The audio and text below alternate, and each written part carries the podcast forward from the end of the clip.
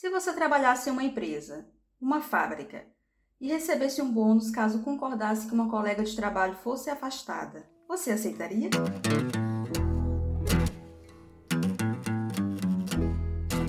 Olá, meu nome é Alexandra Veras e minha dica de hoje é o filme Dois Dias, Uma Noite.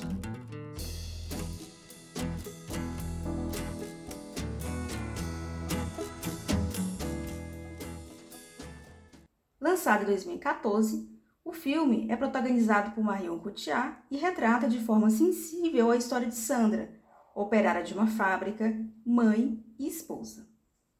Devido a um quadro de depressão, Sandra precisa ser afastada de seu trabalho por um tempo e, quando então deverá retomar suas atividades, descobre que será demitida.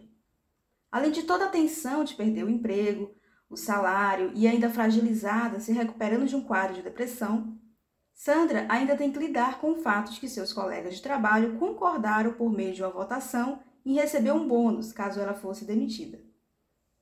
Com a ajuda do marido e de uma amiga, que aparenta ser uma liderança entre os trabalhadores da fábrica em que trabalha, Sandra tenta então reverter essa situação, e é nesse momento que vão começar a se desenrolar uma série de conflitos que dão corpo ao drama.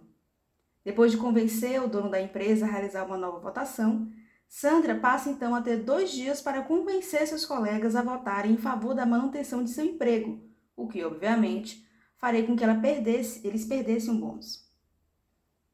Bom, não vou dar mais spoiler. Quem tiver com curiosidade de saber o final do filme vai ter que assistir.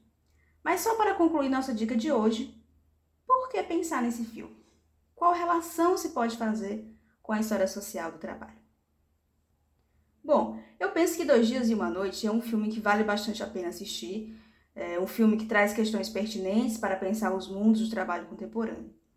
Se a gente for pensar, por exemplo, na flexibilização das relações de trabalho, das leis trabalhistas, no aumento de trabalhos precarizados, do teletrabalho, de todos os problemas que ele tem provocado, da Covid-19, de como a pandemia contribuiu para os aumentos dos casos de ansiedade e depressão, o filme ele se coloca como bastante pertinente para pensar muitas questões desse mundo do trabalho, que é o mundo do trabalho que tem favorecido o individualismo, a competitividade, que tem enfraquecido os espaços de luta e organização coletivos, que tem imposto maiores dificuldades aos trabalhadores e trabalhadoras em suas reivindicações por melhores condições de vida e trabalho.